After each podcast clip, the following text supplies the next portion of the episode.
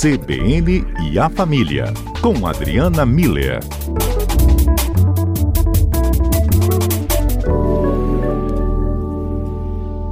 Estamos de volta falando de família.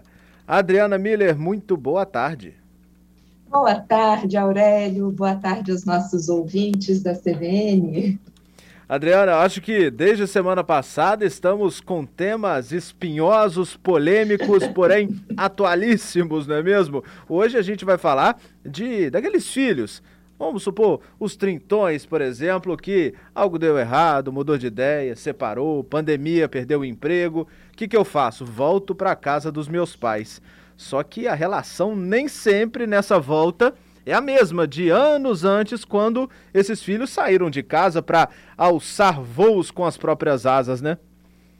Pois é, Aurélio, definitivamente é o que você falou, né? É uma situação frequente, né, por vários motivos, mas, por outro lado, também muito desafiadora. E como toda situação familiar desafiadora que envolve adultos, ela requer acordos. Então, não, não vai ser só uma volta para casa dos pais, né? Vai ser uma volta que vai necessitar ter uma conversa, um alinhamento, né? E por que, que eu falo isso, Aurélio? Primeiro, porque o, a, o filho, a filha, não volta como filho para a casa dos pais, ele volta como um adulto. Um adulto que nesse momento em que ele esteve, nesse período que ele esteve fora da casa dos pais, ele teve experiência de autonomia, de independência, de liberdade, cuidou da, do próprio nariz e da própria vida, né? E, e, isso fez com que ele tivesse uma experiência do que é ser um, um adulto autônomo e independente. E, por outro lado, a gente não volta para a mesma casa da, da qual a gente saiu lá quando a gente deu esse passo de, de autonomia, de entrada na vida adulta, né? Por quê, Aurélio? Quando os filhos saem de casa, e esse é um tema muito comum, que a gente já falou algumas vezes aqui na CBN, acontece aquela situação do ninho vazio, né? E diante dessa situação de da casa sem os filhos, os pais acabam é, reorganizando a rotina, a vida, a forma de administrar a casa, tudo que acontece ali, né? Então surge naquele sistema familiar da, da casa dos pais sem os filhos novos padrões e novas regras.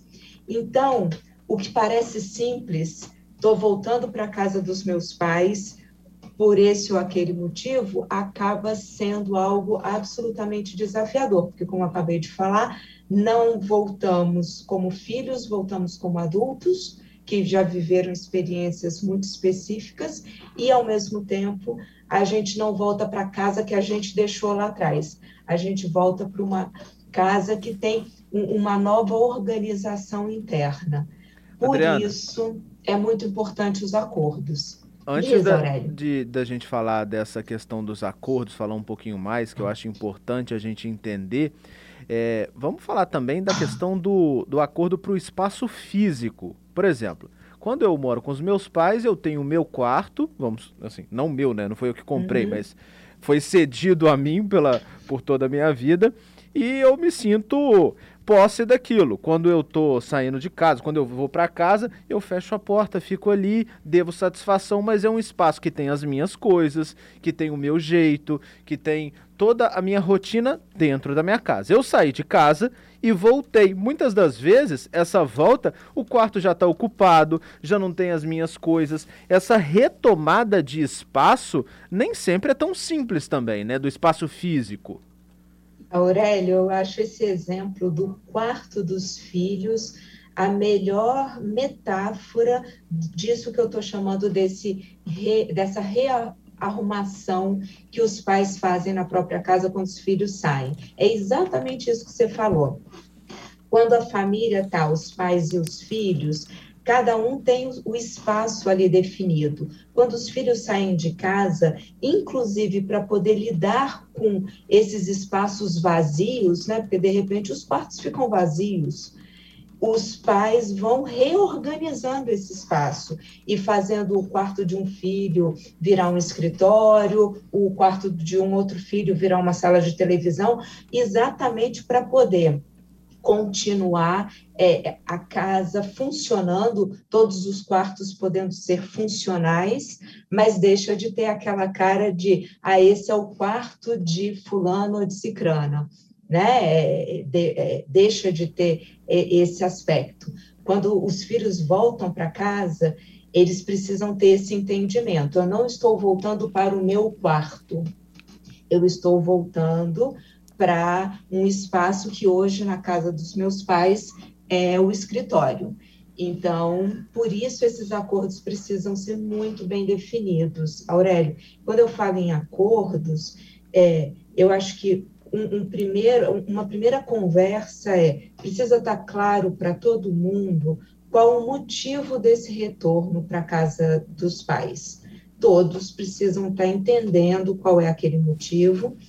É importante que tenham um tempo, um prazo para esse retorno, né? Às vezes vai voltar, Aurélio, para cuidar dos pais que estão doentes. Então, ok, esse, esse prazo do retorno talvez não possa ser pré-estipulado, mas é importante que todos saibam o motivo e que é algo, em princípio, provisório, né?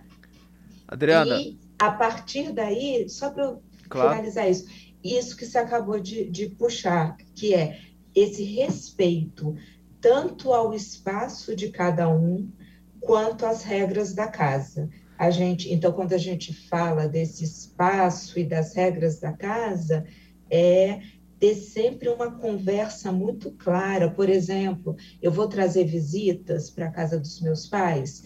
Quais, como é que funcionam os horários dessa casa agora? Porque de novo as coisas mudaram, né? Enquanto eu estive fora. Talvez antes eu não precisasse dar satisfação. Isso é uma coisa, Aurélio, muito comum, tá? Quando a gente sai da casa de pai e mãe, a gente para de dar satisfação. E os pais, eh, de onde eu fui, que horas que eu voltei, como é que eu estou levando a minha vida, né? E os pais eh, criam também um mecanismo de proteção, aquele famoso que os olhos não veem, o coração não sente. Então, porque eu não vejo, eu fico tranquila. Como mãe, eu fico tranquilo como pai. Eu vou conversando de vez em quando e eu vou sabendo que está tudo caminhando bem. Mas eu não tenho ciência, eu não conheço a rotina. Quando volta a morar junto, existe um mecanismo interno em toda a mãe do planeta Terra, Aurélio, que ele é ativado imediatamente na presença constante de filho por perto. Qual é? E aí, na hora que isso é ativado, ela começa a querer saber se filho está bem, se dormiu, se comeu, se está é, tá precisando de alguma coisa, e acaba com isso, às vezes, invadindo, né? E o filho tendo que dar uma satisfação, porque ele agora está ali, né? Então, essa ativação do cuidado da mãe com os filhos é muito provável que volte a acontecer. Então, mãe, a senhora nem me perguntava nada antes, não perguntava porque estava longe. Agora que está perto, muito provavelmente ela vai perguntar que horas foi dormir, se já almoçou. De novo, você está vendo esse pessoal? Enfim, ela vai ter, ela vai ter noção de como é que está a sua vida. E os pais também. Então, Aurélio, esse respeito ao espaço individual e às regras da casa é muito importante. E eu diria até que no início dessa experiência, isso precisa ser bastante conversado, vai ser mais necessária essa conversa até que o próprio sistema familiar se reorganiza de novo. Vamos para a metáfora que você lindamente trouxe para a gente. O, a, o escritório talvez volte a ser o quarto do filho. Então, aquele quarto vai ser responsabilidade do filho, mas dentro de uma casa que não é do filho, que é dos pais.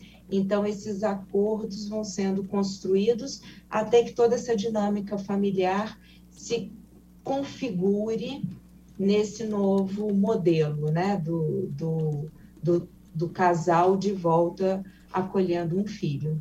Você sempre traz para a gente falando que o diálogo, a tentativa de compreensão através da conversa é a ferramenta mais eficaz, ou pelo menos a mais clara, para resolver qualquer tipo de impasse, qualquer tipo de dúvida. Mas e naquelas situações, Adriana? Por exemplo, é, o filho saiu de casa, vai ter que voltar por um motivo ou por outro. A mãe aceita, fica super feliz, o pai já nem tanto o irmão já fica revoltado porque não quer, seja por ciúme ou seja por espaço, já tem uma outra pessoa morando, por exemplo, a namorada do irmão. Como lidar com essas diferenças subjetivas, tanto de um aceita, outro não gosta, outro fica super feliz, e misturando tudo isso ao espaço físico que acaba também ficando, porventura, apertado demais? Pois é, tá vendo outro outro belo exemplo que você traz é, Aurélio, que mostra que a situação é mais desafiadora do que sonha a nossa avó filosofia, né? Porque parece muito bonito o filho que retorna à casa dos pais, mas não, tem vários detalhes que a gente não pode descuidar, porque senão é, eles podem acabar virando grandes problemas. Nessa situação específica de é, é, possíveis atritos ou possíveis inconformidades, de novo, é muito importante o tempo, o prazo dessa experiência. Então, porque muitas vezes o filho precisa, né? Então, não é uma, uma questão de opção, de uma escolha, é uma questão de necessidade. Então, se algum membro da família se sente, é, é, por algum motivo, é, violado, chateado, ou, sei lá, in, é, inconformado com isso, é hora de sentar e estipular um prazo. Então, olha, isso aqui vai durar quatro meses, daqui a quatro meses a gente conversa de novo, né? É, Para que todos vejam se esses ajustes eles são possíveis. Lembrando sempre, Aurélio, que se a casa é dos pais, o respeito tem que ser as regras que os pais colocam naquele espaço físico. Então, é, é um. É, sempre o diálogo é a melhor ferramenta. Quando eu falo diálogo, é, Aurélio, tem uma diferença de uma conversa impositiva. Né? Então, eu vou e eu falo o que eu penso, mas eu não estou aberta a ouvir o que o outro tem a me dizer. Isso não é diálogo, isso é uma conversa impositiva. O diálogo é sempre um movimento de reciprocidade. Eu falo, o outro me ouve, e eu escuto o que o outro tem para falar, e a gente, né, nesse movimento, tenta encontrar uma solução para o problema ou, na melhor das hipóteses, uma dissolução do problema. Mas percebe que ninguém está impondo a sua opinião sobre o outro, dizendo como é que o outro tem que fazer ou deixar de fazer. A gente está tentando, a gente tem um problema, e nós temos pontos de vista diferentes e como é que a gente pode entrar num acordo para que esse problema que nós temos em comum não vire algo que seja maior do que os vínculos familiares, do que a história que a gente tem construída juntos, do que os nossos laços de família, né? Do, do não seja maior do que esse é, esse carinho familiar que faz com que os pais aceitem o filho de volta em casa. Adriana. Então, sempre esse, esse lado da integração familiar tem que prevalecer, é a história que vale a pena ser contada. Nesse um minutinho que nos resta aqui, ah. passar uma pergunta para você da Silvana, que tem 56 anos, ela é casada há 30, e ela diz que o quarto dela continua a mesma coisa na casa dos pais quando ela deixou quando vai visitá-los por uma situação específica, o quarto está lá do jeitinho e ela gosta disso e eles também. Ela levanta a, suspe a, a, a, a ideia de que é, isso é uma, um ritual, uma forma de pessoas mais antigas. Exato, Silvana. É tão gostoso a gente voltar para a casa dos pais e ver que o nosso espaço ainda está lá, né? Simbolicamente preservado, com todo amor e carinho, sendo cuidado. A gente se sente cuidado à distância. É isso mesmo que a Silvana falou, Aurélio. É, é como são reorganizações do sistema familiar muito específicas de cada família, alguns vão transformar o espaço e outros vão manter o espaço, mas o que a gente, como filho, precisa entender é que é a forma como esses pais estão lidando com a nossa ausência. Às vezes é transformando o espaço, às vezes é preservando, mas sempre é uma demonstração de amor, de carinho, de cuidado para com a gente e que dê certo, né, Adriana, nessa volta. Muito obrigado, boa tarde para você, excelente restinho de semana e bom final de semana. Igualmente para você, Aurélio, para todos os nossos ouvintes. Muito bom estar com vocês. Boa tarde.